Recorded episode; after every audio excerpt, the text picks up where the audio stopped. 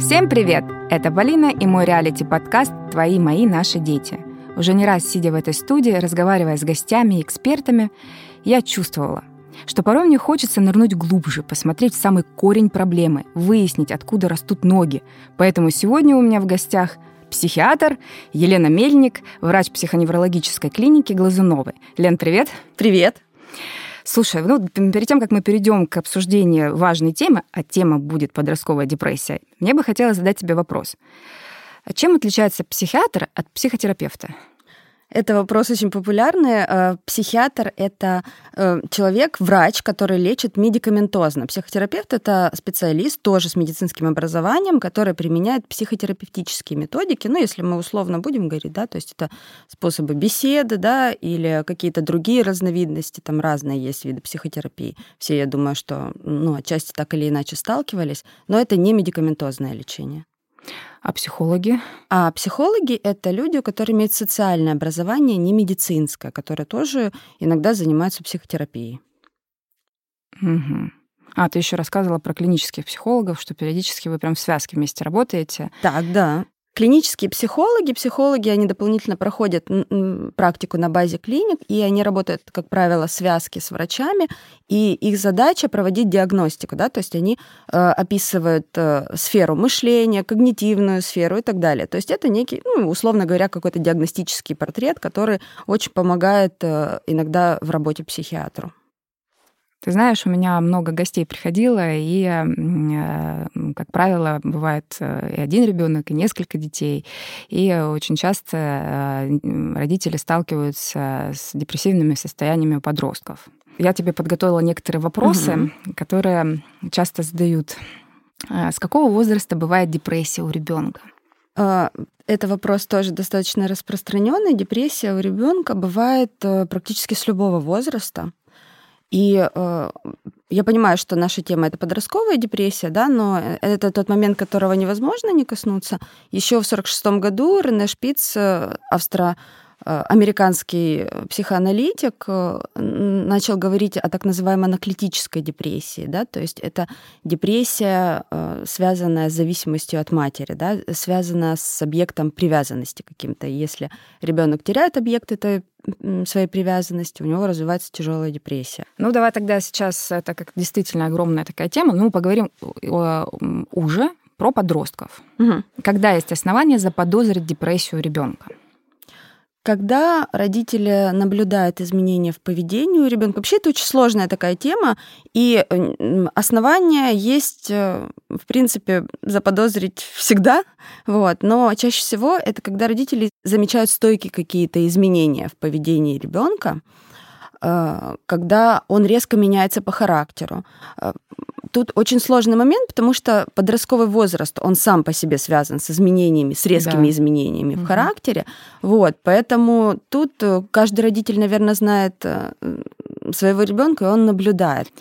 Я знаю, что хотела спросить. Да. Ну вот ты говоришь, что ребенок он меняется каким-то образом, и родитель должен быть внимательным и увидеть эти стойкие изменения. Изменения в какую сторону? В плохую или в хорошую? Вообще без разницы. Ну, да, то, есть, то есть, представляешь, родители радуются, раз ребенок начал рисовать, ну классно же. А это, оказывается, была предпосылкой депрессии. Ну, тут задача родителя быть внимательным, да, то есть роди... Э, важно для родителей участвовать в жизни ребенка, принимать участие. А что ты рисуешь, да, а про что это, а для чего это, да, то есть... Э, ну, прикинь, подросток говорит, мам, не твое дело, как бы иди. Ну, если ребенок говорит... встала и пошла. Мать встала и пошла, да, то есть если э, постоянно взрослый человек сталкивается с такими ответами у ребенка, если есть э, э, какие-то э, знаки в поведении протестные, то это повод найти какой-то тоже общий язык. И вопрос тут тоже очень сложный. В каких случаях э, ребенок говорит матери, это не твое дело, иди отсюда. Скорее всего, до этого контакта тоже с ребенком не было. Давай тогда поговорим, а, как выявить, то есть симптомы прям непосредственно подростковой депрессии. Симптомы непосредственно подростковой депрессии выявить может врач. Если есть что-то, что родители настораживает, да, чаще всего это самоповреждение бывает, чаще всего это отказ от еды, это, наруш... это сразу снижение успеваемости, какое-то агрессивное поведение или замкнутость, ну, которая нарастает, какие-то изменения в себе. Чаще всего, на самом деле, в последнее время подростки сами просят о помощи, они приходят к родителю и говорят, мам, мне нужен врач. Родители, как правило, в этой ситуации говорят, не выдумывай. У детей не бывает депрессии. Какая у тебя причина? Ну, мне кажется, сейчас у нас родители очень начитаны, так же, как и подростки. Просто не всем родителям вот есть такие, не хотят верить, что их ребенок может быть психо- психологически или психиатрически нездоров. Такое замыкание, знаешь, в этом отказ от этого непринятия. Вот. Мой ребенок нормальный. То есть мама говорит, надо его отвести э, в депрессию, а, ну, не, надо отвести его в депрессию. Как говорится, что на уме, то на языке. Мать говорит, его надо к врачу, а отец говорит, не тронь ребенка, он нормальный. Ну, такое что же бывает в семьях. Так а почему э, нельзя сводить э, человека к врачу, и хорошо врач скажет, что он ну, нормальный? Психиатру Откуда ходить это клеймо периодически, ну помнишь, было-то раньше. Ну так. вот в этом и проблема, да, в том, mm-hmm. что это клеймо, а тут надо задать вопрос, а почему это клеймо, да? Ты почему ходишь для многих... к психиатру, значит, ну все, буллинг тебе в школе обеспечен. Ну, во-первых, это есть понятие медицинской этики, медицинской тайны, если я хожу к психиатру, окулисту, не знаю, там, проктологу, в принципе, э, ни ты, ни э, родители, ни сам маленький пациент, да, юный, не обязан об этом всем подряд рассказывать. Он имеет право сохранить особенности своего здоровья при себе и свои диагнозы. Хорошо, что мы с тобой встретились. У меня уже есть в сети эпизод. Он называется «Я не узнаю свою дочь», где как раз у меня гости рассказывает, э, что ребенок в подростковом периоде резала себя. Угу. Вот, давай об этом поговорим. Вот этот self-harm, как э, из-за чего он, что это такое, почему они это делают, почему им становится легче.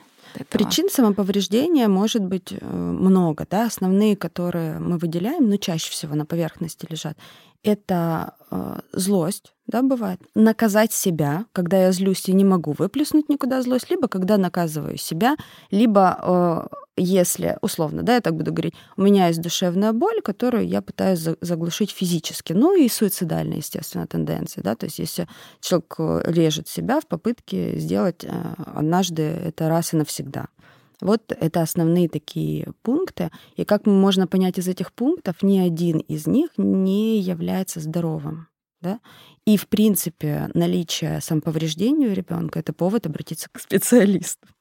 Скажи, пожалуйста, а, но ну это же, как ты сказала, это проявление гнева и агрессии. Не всегда. Не всегда? Ну, это и если, э, как правило, чтобы облегчить душевную боль, люди тоже, да, есть э, э, это образное выражение, да, болит душа, это настолько плохо морально, настолько плохо в эмоциональном ну, плане человека. Бы, да, да он, человек пытается таким способом отвлечься. Он говорит, когда у меня болит тело, мне легче, у меня тогда меньше болит а, душа, мне меньше тяжело эмоционально. Но способ наказать себя это все равно как э, проявление агрессии все-таки. А, что лучше, да. Да, а что лучше все-таки, чтобы ребенок проявлял агрессию в мир, или вот таким э, образом э, повреждал себя. Я объясню, потому что многие родители периодически не дают выхода эмоцию ребенка. Ну, они их сдерживают. Не надо сейчас так делать, не надо злиться, не надо эмоциональным быть. Это может приводить к аутоагрессии.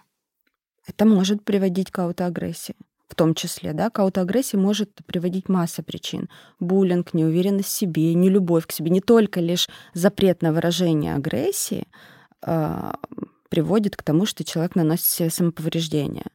Ну, вот тут мы можем, допустим, отвлечься и обсудить вообще, в принципе, какие причины бывают депрессии. Давай. Угу. Причины депрессии а, бывают и в детском возрасте, и во взрослом, да, то есть мы тоже их условно выделяем несколько таких пунктов. Есть психогенные причины, когда есть некая внешняя причина, да, определенные обстоятельства, что угодно, да, то есть какая-то психологическая травма, какие-то тяжелые отношения в семье, сам по себе подростковый возраст достаточно часто тоже является психогенной причиной развития депрессии, да, потому что, ну, жизнь человека меняется, он смотрит на нее по-другому, у него разные зоны ответственности, и он растерян, поэтому, в принципе, это тоже может спровоцировать депрессивные состояния. Есть так называемые эндогенные депрессии. Это депрессии, которые развиваются без видимой на то причины по исключительно в связи с внутренними нарушениями, да, с генетической какой-то предрасположенностью, с определенными фактами, Например? факторами, с работой э, нейромедиаторной системы, да, как любое другое заболевание. Мы же не знаем, да, почему, э, ну, не знаю, там, все крылышки KFC в одной семье ели одинаково, у него развился, у одного развился гастрит, у остальных нет, да, то есть есть некие предрасположенности, есть особенности работы нейромедиаторной системы, она, ну, несовершенна в данном организме, и происходит в какой-то момент нарушение. А тут мы говорим об эндогенных депрессиях, э, которые не связаны э, с внешними факторами. Есть депрессии, которые развиваются в результате соматической патологии, да, ну, не потому что человек грустит от того, что он болен, да, то есть есть определенные заболевания соматические, которые влекут за собой, ну, в, в структуре которых есть депрессивный синдром, ну, я не думаю, что стоит об этом подробно говорить, это связано тоже с определенными физиолог... патофизиологическими механизмами, да, там, с нарушением других нейромедиаторов, следующих, да, то есть одно тянет за собой другое, и э, тут э, проблема скорее в основной патологии. Чаще всего депрессии смешанные бывают, да, то есть есть некая внутренняя предрасположенность, и э, при наступлении, при стечении определенных обстоятельств она просто выстреливает. А, Лен, то есть я тебя правильно поняла? А, депрессия э, может произойти в обычной, нормальной, благополучной семье, то есть от этого никто не застрахован. Абсолютно ни один человек не застрахован от того, что у него может развиться депрессия, да. И кроме того, ну, если мы ведем речь об эндогенном каком-то состоянии, и о психогенном тоже, да, то есть то, что вы предусмотрели, что у вас все э, в семье гладко, это не значит, что человек, которого в семье находится, у него все гладко, что он также это воспринимает. Плюс мы все равно другие факторы внешней среды не можем отмести. Опять же, школа, если мы говорим сейчас больше о подростковом возрасте, буллинг тоже никто не отменяет, да, то есть вот такие вещи. Отношения с одноклассниками, то, что, то, во что мы, э, как родители, полностью не всегда можем вникнуть или не хотим, или по определенным обстоятельствам не можем, или не считаем, что это а, настолько серьезная проблема, которая может вызвать депрессию. Часто же почему, э, ну, часто вопрос какой возникает, откуда у ребенка депрессия? У ребенка не может быть депрессии, да, говорят взрослые люди, потому что у него нет проблем. У него же нет проблем. Мы так к этому относимся, да, а на самом деле какие проблемы самые актуальные, да? Какие самые серьезные проблемы? Те, которые актуальны. Нам, взрослым людям, кажется, что... Но есть у тебя какой-то пример из практики, который ты можешь привести обращение депрессии, какие там были проблемы у ребенка, у подростка? Проблем, э, примеров на самом деле много, проблем много, да, э, начиная от того же самого буллинга, да, начиная от э, нарушения каких-то взаимоотношений в семье, от развода родителей или наоборот того, что ну, недопонимания какие-то есть в семье, заканчивая ситуациями, когда действительно внешних каких-то причин даже сам пациент юный он назвать не может. Вот я про- поняла про self-harm, когда точно нужно обратиться к психиатру. Да. А какие другие маркеры э, должен увидеть родитель и обратиться к психиатру за помощью? Давай начнем с того, что да, есть классические признаки депрессии, да, да то есть, ну вот это прям такая э, классическая триада, да, то есть это э, эмоцион... изменения в эмоциональной сфере, двигательные изменения и интеллектуальные изменения, да, идиаторные. Это а, означает, что снижается успеваемость, как правило. А, в эмоциональной сфере мы видим либо отчужденность, апатию, подавленность, или наоборот, это может быть усиленная раздражительность а, и двигательные да, симптомы какие-то, когда человек вял, заторможен, он становится невнимателен, ну вот так бывает. Безусловно, так бывает тоже не всегда. Бывают и атипичные состояния. Но э, для нас звоночки, когда, во-первых, мы видим резкие изменения, и даже в подростковом возрасте, когда э, человек полностью меняется по характеру, это должно насторожить.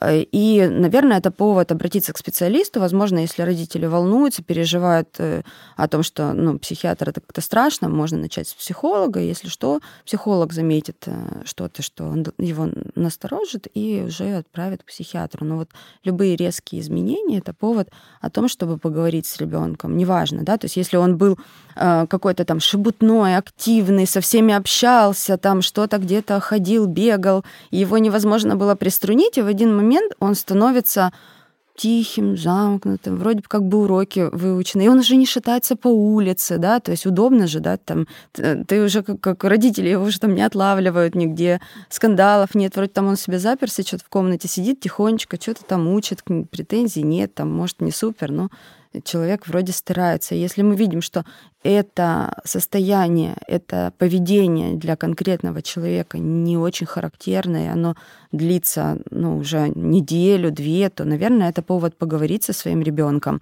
о том, что, собственно, с ним происходит, и предложить ему помощь специалиста при необходимости. Пока я тебя слушаю э, сейчас, я сижу и анализирую своего подростка, сыну 10 лет. Угу. И вот думаю, что я в нем наблюдала раздражительность, вспыльчивость, где-то агрессивность. Ну, то есть была какая-то такая, ну, он сам по себе такой боевой мальчишка, да, а потом раз резко, ну, он прошел развод, и угу. что-то не прошел. И, э, и думаю, интересно, а у меня и мысли там не было обратиться, к примеру. Плюс я заметила, я вспомнила тот момент, что у меня бился головой об стенку. Угу. И я сидела и думала, это вот сейчас я об этом думала, это все-таки self-harm или это манипуляция привлечь внимание? Э, объясню. Я подумала, что это манипуляция привлечь внимание. Угу. И он так, я заметила, раз он это сделал, что-то вот э, себя наказывал, кстати говоря, там то ли проиграл, то ли психовал, и вот то об, об стол, значит, то об стенку. И я ему как-то сказала, говорю, Тимур, ну ты стол сломаешь, новый не куплю. Он перестал биться. Вот. Но это была такая шутка, понимаешь, mm-hmm. но она почему-то на него сработала. То есть здесь как бы не self-harm, да, больше как привлечь внимание у него все-таки было. А, дело в том, что self-harm это что, что мы понимаем под self-harm? Самоповреждение. Ну, он да? все равно Любое, бьется, он бьется, это self-harm, да? да, с целью привлечения, допустим, внимания. Опять да. же, мы тут тоже надо себе дальше пойти э, и задать вопрос, потому что многие тоже родители говорят, ну, он же манипулирует, он привлекает ну, внимание. Вот, да. Давай мы зададим такой вопрос себе это что должно происходить с человеком, что он путем причинения себе боли хочет получить это внимание. И что с ним происходит? Что с ним должно происходить, да? Вообще, в принципе, задай себе этот вопрос. Насколько тебе должно быть плохо, чтобы ты себя била, чтобы на тебя посмотрели люди и обратили внимание, что тебе что-то нужно? Почему он не может сделать это другим ну, мама способом? пожалеет, прибежит. Почему там. мама не может просто его пожалеть? Да? Почему, То есть мама, есть... почему я не могу его просто да, пожалеть? Сейчас то... я подумаю. Ну, потому что он в глупую игру играл и проиграл. Вот, это же тоже все. А, это, а, Подумаешь, тот... проиграл какой-то там. Смотри, это тот момент, когда мы говорим о том, что мы, проблема, мы не понимаем, да, что это, что за проблема, мы ему говорим, что это за проблема вообще, что, ты страдаешь, там какая-то игра у тебя была. Ну, естественно, человек не получает свою отдушину, он пойду побьюсь головой об стену, тогда вот это вот будет причина, чтобы меня пожалеть, хорошо. Ну, естественно, я ему я... задавала вопрос, почему ты это делаешь? Это утрировано все, да, но тут тоже такой момент, для чего это происходит. Если мы говорим о злости и раздражительности вспышках, естественно, это эмоции, которые, э, как и любые другие, они имеют право э, на существование у любого человека. Они являются абсолютно нормальными. Это, они не являются патологичными. Ни грусть, ни печаль, ни тоска, ни э, там гневливость, раздражительность. А тут мы наблюдаем а, за тем, насколько это постоянно, насколько это ведущее состояние в жизни человека, да, то есть если он просто там раздражается, и опять же, на то, насколько адекватен эффект ситуации. Ну, условно говоря, если человека, он потерял там любимое животное, я буду утрировать, специально угу. там полярные какие-то вещи приводить в пример. Да, да, да, если он там потерял любимое животное или поссорился со значимым другом, надолго разорвал отношения, и он из этого грустит там неделю, две, да, ну, это не депрессия, это проживание горя. Безусловно, мы не можем полностью исключить, но тут совершенно закономерно такие эмоции. Он может злиться, он может грустить, на себя злиться. Мы можем пытаться всячески там ему помочь как-то, да, то есть думаю, может, мы там коснемся этой темы, это возможно. Вот. А, или если он шел по улице, там, я не знаю, э, ему наступили на ногу, э, он из-за этого толкнул, пнул человека, и две недели закрылся в комнате, плачет и не ест ну, как бы тут мы можем говорить о том, что здесь эффект неадекватен ситуации. Но опять же, где-то грань адекватности. Для него это может быть супер, а для кого-то это не супер. Нет, подожди, что значит для него, да? А, мы же ну, для не... человека, ну, у всех же разные вот эти грани, понимаешь? И вот и бывает, людей слушаю, э, их рассказы, они такие, а я в депрессии, там, и так далее. Сижу, думаю, господи, серьезно? Если для человека меня это не проблема. незначимая какая-то причина, которую он сам говорит, я из-за вот а, ну то ерунды, сам уже потом понимает. Я да? так сильно тревожусь. Плюс, опять же, если человек не может, даже после того, как мы, если что касается гнева, да, угу. и мы э, представим, что мы те родители, которые научили своего ребенка э, правильно проявлять гнев, раздражительность, да, в рамках э, общества, как это принято, да, то да, есть да, что да. даже если я сильно злюсь, я не имею права ударить Васю по голове, потому что угу. он меня бесит, да, то есть, ну, не имею. И если человек с этим справляется, э, то здорово, да, а если даже зная, что э, это не вписывается в рамки, что это не, то, не тот способ проявления, который возможен, он не, не справляется с этим, тогда мы можем говорить о том, что, наверное, есть какая-то проблема. Может, это депрессия, может, это другие какие-то расстройства, да, то есть неважно, тут э, история о том, что нужно с чего-то начинать. Э, никто не говорит, что это обязательно должно быть депрессивное состояние. Ну, в общем, мы поняли, что у ребенка депрессия, ну, в смысле, не моего, вообще, допустим, Условного. условно поняли, взяли и привели к психиатру какие будут, э, как, как будет происходить лечение. Слушай, можно я буду занудой, тебя поправлю? Мы не поняли, что у ребенка депрессия, мы поняли, ну, предположили, что что-то, с, да. что с ним что-то не так, что-то да. нас волнует, либо он сам попросил, либо нас что-то взволновало, мы приходим к специалисту, и вот мы рассказываем, что э, есть такая-то такая ситуация, меня волнует то-то и то-то, насколько это может быть ну, патологичным состоянием, или все с моим ребенком хорошо, да, то есть... Ну, то есть естественно, мы проводим диагностику. Да. Вот мы диагностировали, и вот она, да. самая, что ни на есть, депрессия. Да. Какие лечения, какие этапы, сколько это может длиться? Все зависит от того, какая это депрессия. Да? Опять же, если а, есть какая-то ситуация, внутри которой развивается эта депрессия, мы и от возраста ребенка мы можем... Ну, вот берем подростковый период. А, да, мы можем предложить психотерапию, да, то есть если мы четко видим, что есть какая-то ситуация, а, из-за которой, на фоне которой депрессия развивается. Ну, то есть, конечно, убираются все Факторы долж... Да, сомати... да, это четкий момент. Угу. Это хорошо, что ты спросила. Во-первых, мы должны исключить, да, соматические патологии, какие-то неврологические патологии, если они есть, да, вот мы их исключили, Э, тут в помощь доктор, он подсказывает, как это сделать, э, с кем еще проконсультироваться. Мы выявили, если это речь идет о психогенной депрессии, развившейся на фоне какого-то фактора, и если этот фактор еще не разрешен ситуация, мы направляем э, свои действия, помимо всего прочего, на разрешение этого фактора, да, то есть на возможность устранения этого конфликта. Если хочется пример прям высосать у тебя из пальца,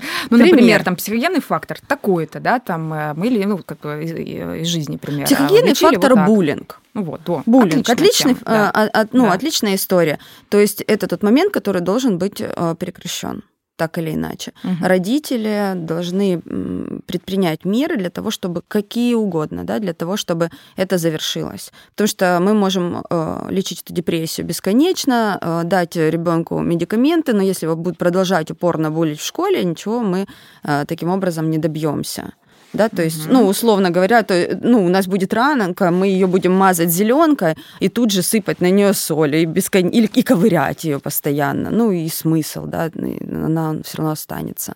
Вот, э, поэтому... Э, ну, вот как вот, например, с буллингом.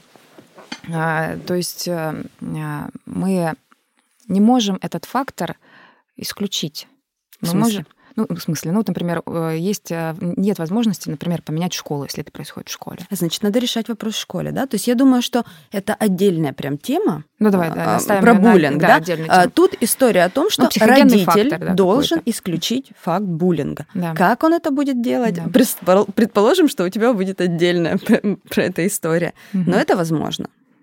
Вот. Э, либо если есть э, какая-то проблема в отношениях э, с родителями или семейная ситуация, мы предлагаем семейную психотерапию, или мы предлагаем, иногда бывает так, что мы видим депрессию ребенка, предлагаем психотерапию матери или отцу, потому что есть причины в них, да. Иногда... Но то... это сам ребенок уже говорит, или ну, это в моменте диагностики? Ну, мы же исследуем семью, да, мы спрашиваем, как правило, да, какая обстановка в семье, какая история у семьи, семьи. Э, когда мы говорим с ребенком, он говорит, что его волнует, да, то есть в процессе это э, становится достаточно понятно. Э, если, ну, условно говоря... То есть подросток сидит с мамой всегда? Нет, почему? Они могут отдельно, да? Как правило, всегда приходит мне так прям обидно за пап стало сейчас.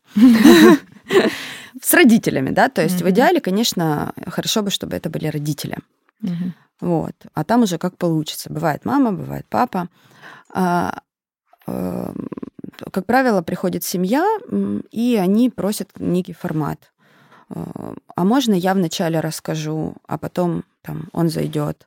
А можно вот э, мы вначале вместе, а потом он отдельно, да? Мы это обсуждаем индивидуально, как правило, учитывая, что если это первая встреча, это же, ну, я как специалист, допустим, ну, лично я, да, может быть, какие-то коллеги делают по-другому, я не ограничена какими-то рамками психотерапевтическими. И, в принципе, как человек впервые видящий ситуацию, впервые видящий родителей, я, могу, я не вижу еще ребенка, я не э, обладаю чьей-то тайной. Я могу вначале поговорить с мамой, потом поговорить с ними вместе, потом поговорить отдельно э, с подростком. Да? То есть этот формат, он всегда обсуждается. И если мы говорим о первой встрече, то он достаточно вариативный. И тут ну, Лично я стараюсь сделать так, как семье будет удобно, и э, как э, юному пациенту будет удобно, и как его родителям, потому что они тоже напряжены, они напуганы, вот, взволнованы, как, как бы они себя не вели, вот, тем не менее, они пришли, обратились за помощью, и, наверное, стоит тоже у меня как их раз поберечь. вопрос про родителей э, записан. Чего боятся родители, обращаясь к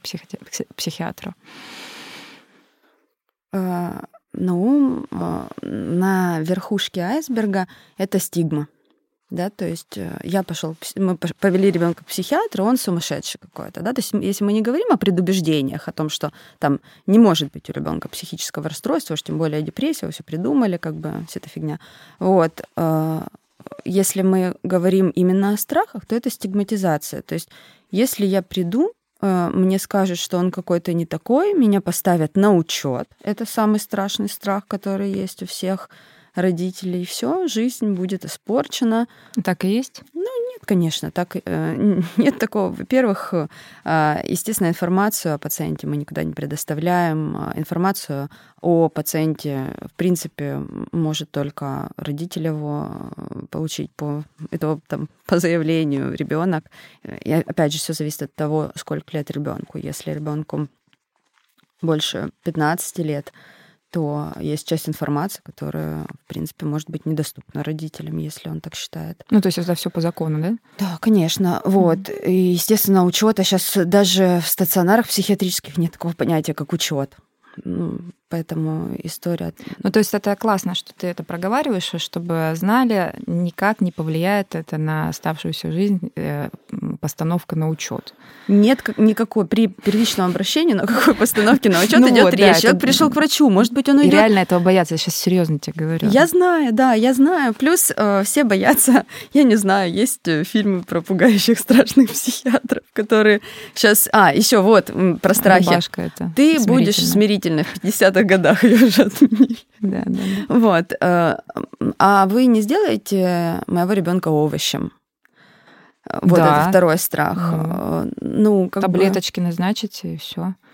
Ну, давайте начнем с того, что а, даже если вы, есть какое-то медикаментозное лечение, то на самом деле современное лечение, оно позволяет избежать э, неприятных побочных эффектов в плане там, заторможенности, ну, то, чего бояться, как правило. То, что мы в кино видим страшно, там, слюни Ужас. текут, но угу. это же, ну, это фильм, это кино, никому не интересно смотреть э, на то, как это бывает по-другому. Ну, наверное, сейчас интересно уже кому-то. В каких случаях медикаментозное лечение применяется?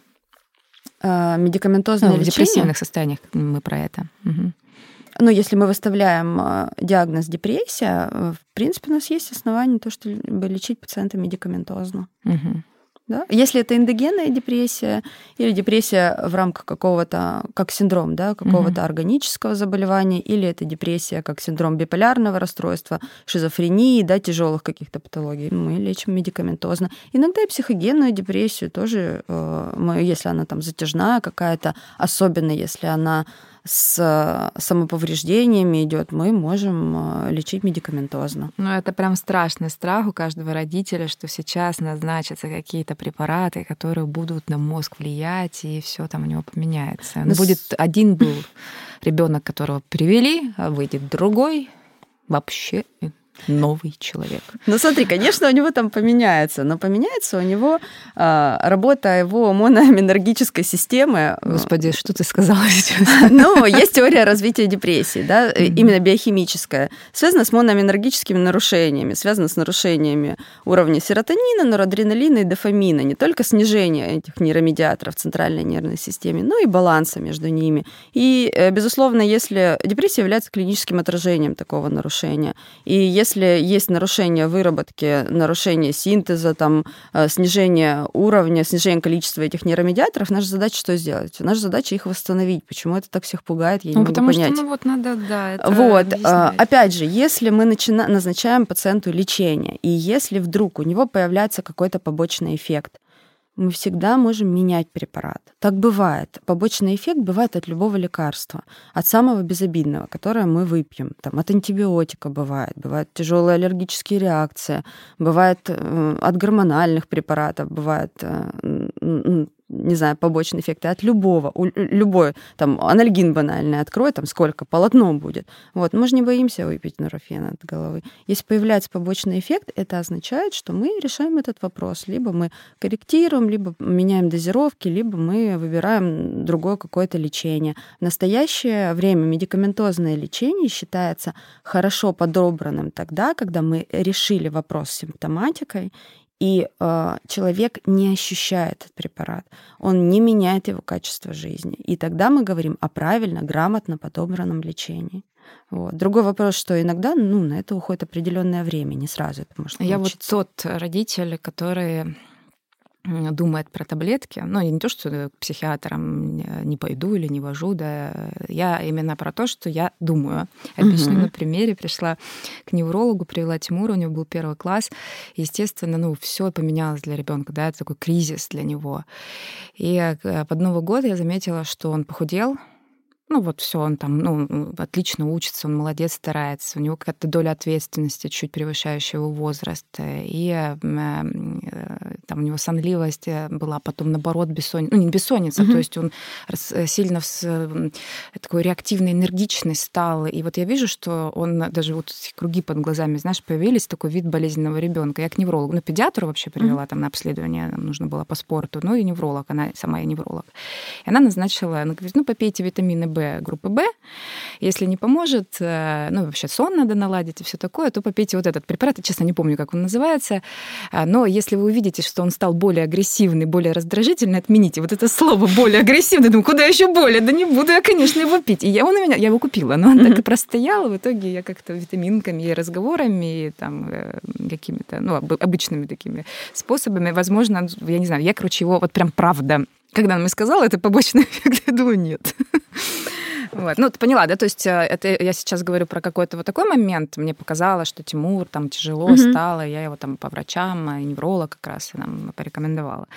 Вот. Да страх вообще, что это такое? Ты когда не понимаешь, о чем это. То есть мне недостаточно, может, объяснила доктор, я недостаточно задала вопросов, да? Вот это классно, что э, ты сейчас это объясняешь, чтобы страх неведения, он был развеян Да.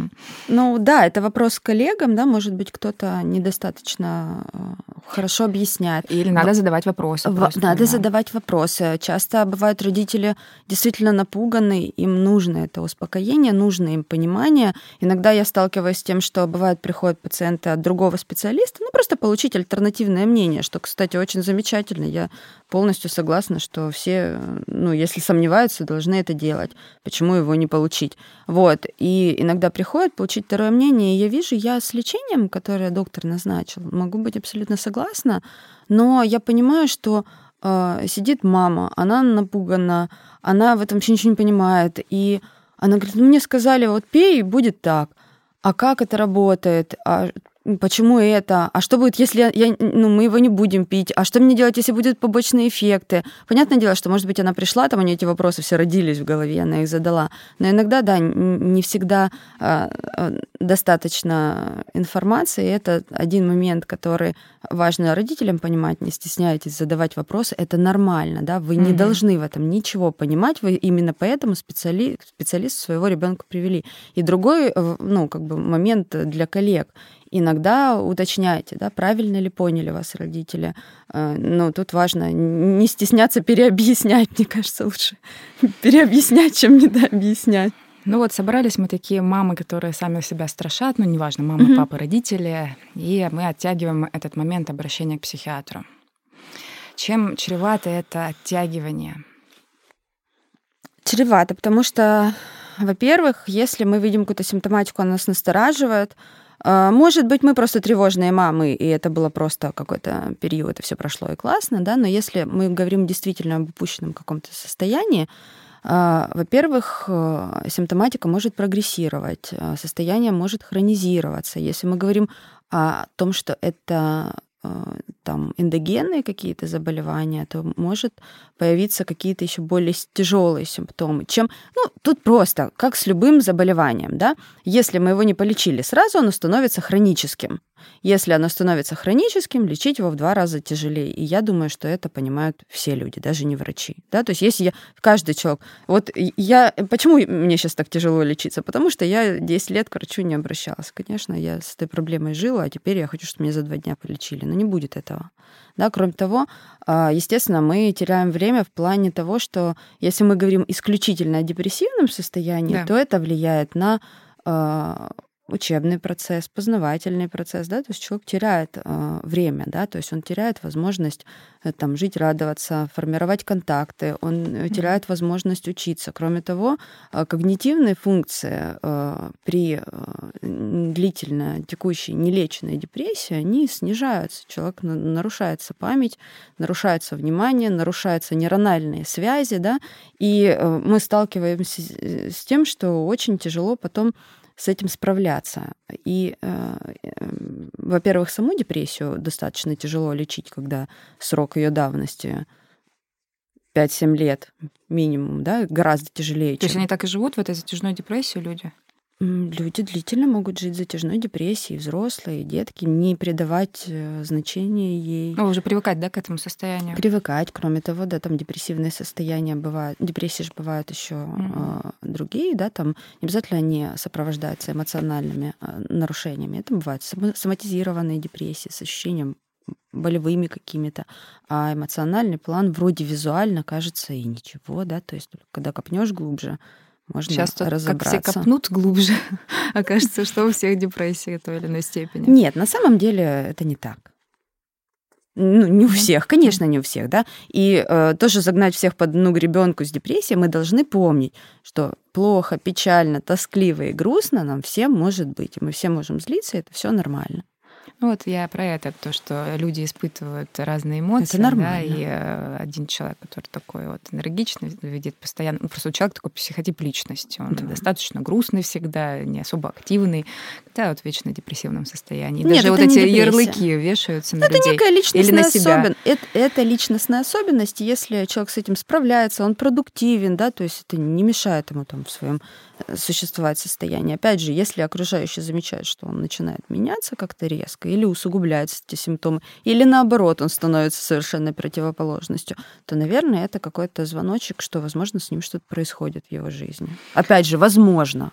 А скажи, как, как психиатр, ты как относишься к этим моментам, когда мы начинаем, мы не хочу говорить пациенты про себя, но люди, да, которые к вам обращаются, они начинают диагностировать себя в интернете, проходя э, различные тесты. Я, кстати, неоднократно видела, я не знаю, есть у вас mm-hmm. на сайте, я не смотрела, э, э, сайты прям... Э, шкала тревоги, депрессии. Да, шкала тревоги, депрессии Бека, по-моему, Бека, да? да, то есть э, вот это показательная шкала или все таки нет? Это скрининговый метод да, что мы называем что, да. скринингово, угу. чтобы из э, кучи людей э, угу. можно было выбрать тех, у кого мы можем заподозрить депрессивное состояние. Естественно, это не заменит да, э, осмотра врача, подробного клинического исследования, но это может сузить э, круг. Ну, просто, может, настроение было плохое, ПМС. Я может прошла, быть. и там у меня депрессия. депрессия. Пришла, человек сказал, мне уже нет. Да, а, да врач пришел и сказал, да нет, это не депрессия, или это может быть э, там там другое какое-то состояние, или, может быть, тут нужно вот тут еще обследоваться. Опять же, ну, было там, есть какая-то там эмоциональная лобильность, еще что-то. У нас же есть еще какие-то заболевания, которые связаны. То есть ты не против этих тестов, которые Вообще в интернете нет. повально? Я, ну, это наши реалии. Или есть какие-то вот э, классные тесты, а есть вот уже там для журналов женских? Ну, есть они для журналов. Человек их прошел, что в этом такого страшного и плохого, да? То есть, если с ним все хорошо, он либо... Ну, я же говорю, в чем вот, я извиняюсь, перебью, в чем есть страшное вот для меня, да? Ну, для меня лично нет, потому что я вот как раз могу анализировать, не нужно откидывать. Ну, просто все любят проходить тесты, это очень легко. Ты никуда не идешь, дома посидел, поставил себе депрессию, купил себе э, афобазол угу. и сидишь. Ну, тут самое важное... Ну, себе поставил и говоришь, я в депрессии и все. Вот, вот продолжение этого вопроса, оно чудесное. Если человек поставил себе депрессию, понял, что с ней что-то надо делать, да, и он идет к врачу, или если я прочитала там, не знаю, статью, нашла эти симптомы у себя какого-то заболевания, думаю, блин, ну похоже, пойду схожу там, не знаю, к хирургу, к эндокринологу, там, терапевту, вот, и я иду, мне врач говорит, ну, все нормально, или да, да, вот есть такая-то проблема. А если человек увидел, что у него есть какое-то заболевание и решает, что он сам, он его четко понял, сто процентов это оно, и он мало того, что его понял, он еще в состоянии с ним справиться, вот это и проблема, да, то есть, э, ну, как бы, вот здесь надо остановиться. Я отрицательно отношусь к тому, что человек начинает сам себя лечить. А депрессия переходит в психоз или это отдельное состояние? А психоз — это скорее симптом, да, то есть психоз бывает э, при различных заболеваниях, в том числе и депрессия с психотическими симптомами тоже может быть, да, психотические симптомы могут быть при других заболеваниях, при биполярном расстройстве, при шизофрении и при депрессии тоже. Я просто, ну, чтобы ты поподробнее об этом рассказала, чтобы не путались, например, там неврозы. Угу. Это тоже как симптом депрессии или это отдельное заболевание? А, это термины, которыми сейчас многие оперируют, они вот, не, да. не особо, ни психоз, ни невроз, а, это не те состояния, которые мы используем как а, диагнозы, да, угу. Это условное разделение уровня э, психического расстройства. Да? Невротический уровень это когда ну, у человека, грубо говоря, он может э, увидеть. Я прям совсем буду примитивно говорить, чтобы не запутать никого, да. Угу. То есть, когда мы видим там в эмоциональной сфере э, или э, мыслительная, как есть навязчивые мысли, тревожность, подавленность. Мы можем говорить о невротическом состоянии. Психотический уровень это уже другое, да, когда у человека есть нарушение тестирования реальности, появляются обманы восприятия, то есть там галлюцинации, иллюзии, бредовые идеи или э, сверхценные идеи такого почти бредового уровня, да, то есть это стойкие идеи, которые отличны от реальности и абсолютно не поддаются разубеждению, да. Чем бред может от заблуждения отличаться? Тем, что если человек просто заблуждается, заблуждается, это не значит, что он там э, заболел, да, не значит, что у него психоз. Но мы его переубедим, приведем аргументы разумные, и он как бы абсолютно свою точку зрения поменяет. Просто у него там было мало данных каких-то. Если же, если же мы не можем человека разубедить, и никто не может, да, то есть есть у него стойкое ощущение, что за ним следят, да, там через камеры в душе, да, там он их ищет, он находит там что-то и говорит, это камера. Вот. Я, ну, как бы преувеличиваю, да, немножко. Мы говорим о том, что это нарушение тестирования реальности, стойкие болезненные переживания, не поддающиеся разубеждению, либо галлюцинаторное переживание, когда человек видит или слышит того, чего нет. Но при депрессиях это не бывает. Или Смотри, она может сваливаться? Депрессия может быть с психотическими симптомами. Может. А невроз, смотри, просто. невроз, психоз и пограничное состояние это уровни, это структурные уровни психического нарушения. Да? То есть Мгм. мы при депрессии может быть невротические симптомы, могут быть пограничные Всё-всё-всё, симптомы, да. может быть психотические. Да? То есть... Ну, для того, чтобы было понятно, потому что вот этими понятиями как раз-таки тоже используются. Например, я прилежала в больнице, опять же говорю не про себя, чтобы правильно все поняли, просто человек так говорит. Я прилежала в больнице с неврозами. Вот, то есть, скорее всего, это симптоматика, да, какого-то... Это уровень да, расстройства, да. как мы говорим, да? То, есть, самого диагноза такого-то и не было, по сути. Ну нет, мы, ну условно, да, все там- услышали, все не врут. У них там шизофрения или Опять же, когда говоришь, все так э, обзываются словом невротик. На самом деле, ну, невротический уровень это абсолютно нормальный как раз-таки уровень Ну, функционирования. конечно, в, разных ситуациях у тебя Да, может проявиться невротическая какая-то Да, да, да, история. невротическая реакция это не, страшно. Да. Ну вот, мне как раз вот, чтобы люди это разграничивали, объясню почему. Потому что из-за этого тоже есть определенный буллинг. Вот, невротичка, да, вот использование этих ярлыков, да, она вечно в психозах. То есть прям вот, понимаешь, как бы вот заклевывают людей, хотя не понимают значение этих слов. все таки важно это разграничивать, не использовать вот эти слова, как, знаешь, ядоносные такие. Вот. Хотя тут что, остановишь разве людей? Вот. Это боль, да. это, Это, боль. прям, это прям боль. Даже поэтому- сами люди себя стигматизировать начинают, сами родители своих а, а, там, подростков тех же. Ну что она будет пить таблетки, да, у меня? Она что, разве сумасшедшая? Ну и все. А, а следующим пунктом я говорю, вам нужно там медикаменты. А, ну все, да. Да, и как бы Э. ситуация уже автоматически становится неловкой, и мы должны понять, что это, наверное, не та терминология, которую мы должны использовать. Елена, подскажи, пожалуйста, дай несколько советов э, родителям, если уже поставили диагноз депрессия, как себя вести с детьми? Смотри, ну, во-первых, родители, они должны, а, наверное, это касается и родителей, которым, де- детям, которых еще не поставлен такой диагноз, да, то есть родители должны быть внимательны. То, что мы с тобой до этого, да, сказали, Да. ни в коем случае не стигматизировать, не кидаться, не швыляться этими диагнозами, да, ну, ты ж типа больная, ладно, да, то есть вот, ну, это то, что надо сразу забыть, да, ну, опять же, нужно поддерживать своего ребенка. Если ребенок от этого комплекс, нужно сделать все, чтобы ребенок не комплексовал по этому поводу. А, Нужно разговаривать о том, что у тебя есть проблемы, такая проблема может быть у любого, и эта проблема замечательно, что на сегодняшний день можно ее решить. Можно сходить на психотерапию, да, может быть, медикаментозно как-то помочь. Это же здорово. То есть это проблема, которую мы решим. Она не делает тебя хуже или лучше. В такой ситуации, как ты оказался, да, может оказаться любой человек, абсолютно неважно, любого там пола, возраста, э, вероисповедания там, и так далее. Вот. И э, человек должен это понимать, что это не делает его каким-то плохим, ущербным, неправильным. Это не значит, что его... Опять же, страхи... Родители часто свои страхи на детей э, перекидывают, да, вот сейчас мы начнем лечиться, вот же что же его за будущее ждет? Так что за будущее? Нормальное его будущее ждет. Он сейчас полечится, него будет хорошо. Как бы в 90% случаев так оно и есть. Вот, поэтому родителям в первую очередь со своими страхами нужно справиться. Если э, родитель не может, пусть он поговорит с тем же врачом или психологом, к которому он обратился с ребенком, или, возможно, может ему посоветовать личную какую-то свою психотерапию для того, чтобы со своими страхами справляться. Потому что в данной ситуации родители, они являются опорой. Если эта опора рушится и сыпется, то ничего хорошего из этого не будет. Да? То есть э, э, родитель должен выдерживать уровень э, этой тревоги.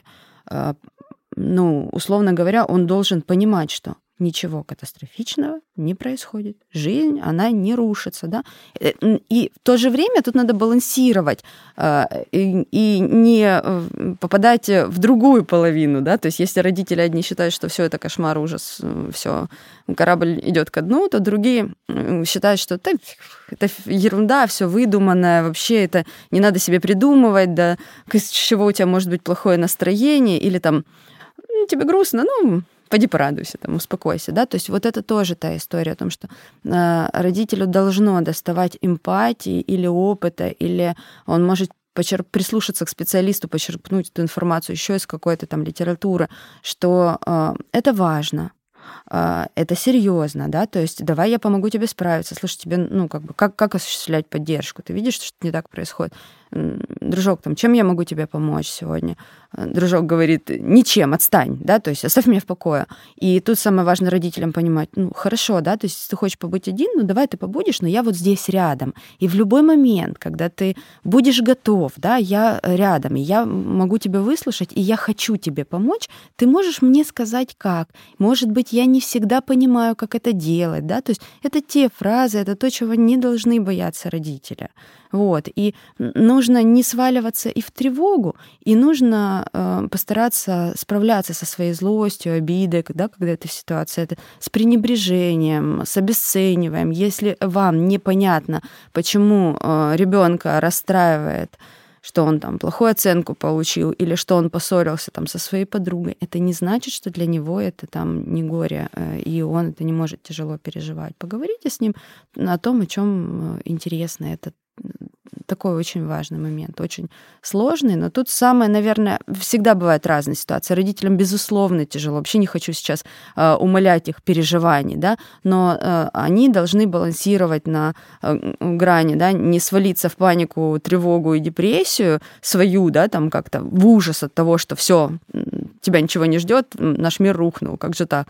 Э, э, и не провалиться в другое э, состояние полного отрицания и пренебрежения. То есть мы представим это как некий континуум на одной части, которого вот это вот абсолютное безразличие, непонимание, насмешка, да, а на другой части это просто, не знаю, паника, да, то вот родитель должен где-то в середине пытаться удерживать себя. Если он не в состоянии это сделать, возможно, ему нужна посторонняя помощь. Опять же, очень часто, когда мы ведем речь о, о лечении депрессии подростков, в структуре лечения депрессии подростков практически всегда входит э, семейная психотерапия, да, то угу. есть, ну, либо какие-то встречи отдельные, ну, как так или иначе она очень часто входит в структуру. Елена, так как нас слушают и подростки тоже, какой совет ты дашь подросткам, если они оказались в этой ситуации? Не бояться обращаться за помощью, не бояться делиться своими переживаниями с родителями. Да? Очень многие боятся, что родители не поддержат. Я не могу сейчас обещать подросткам, что родители их поддержат, да, потому что, ну, не все в состоянии, но, но в крайнем случае есть горячие линии, да, где, куда можно обратиться, mm-hmm. где можно получить совет, да. Иногда можно просто сказать своему родителю, пожалуйста, отведи меня к врачу. У меня очень много есть пациентов юных, которые, ну, они приходят с родителями, родитель говорит, я не знаю, вот он сам захотел. Угу. Ну, и, и э, человек растерянности, а ребенок уже все там что-то где-то прочитал, узнал, да, читайте литературу, может быть, э, ищите какую-то... Я имею в виду а, не ту литературу, не тот контент, где а, такие же травмированные, а, а, к сожалению, юные пациенты пытаются а, помочь друг другу еще больше утонуть в своей депрессии, да, как бы, а те, кто э, может поддержать действительно по-настоящему, сказать, что вот можно там помощь получить, можно тут помощь получить, э, можно действительно позвонить, обратиться на какую-то горячую. Не линию. бойтесь задавать вопросы, не бойтесь обращаться за помощью. Не, да, вот это вот то, чего а родителям прислушивайтесь к своим детям, да, если они говорят, что у них что-то не так, обратите внимание, да, будьте внимательны. И плюс, опять же, да, то есть самый важный момент, мы же много говорим о том, вот он в депрессии, что с ним делать? Тут же важно, что с ним делать, чтобы он туда не, провалился в эту депрессию. И как э, поддерживать с ним контакт, если это случилось. Да? Не бывает такого, что мы всю жизнь не заморачивались тем, что происходит с ребенком, да, значит, там в, саду, в детском саду, ну, какая разница, да, там поел, поспал, слава богу.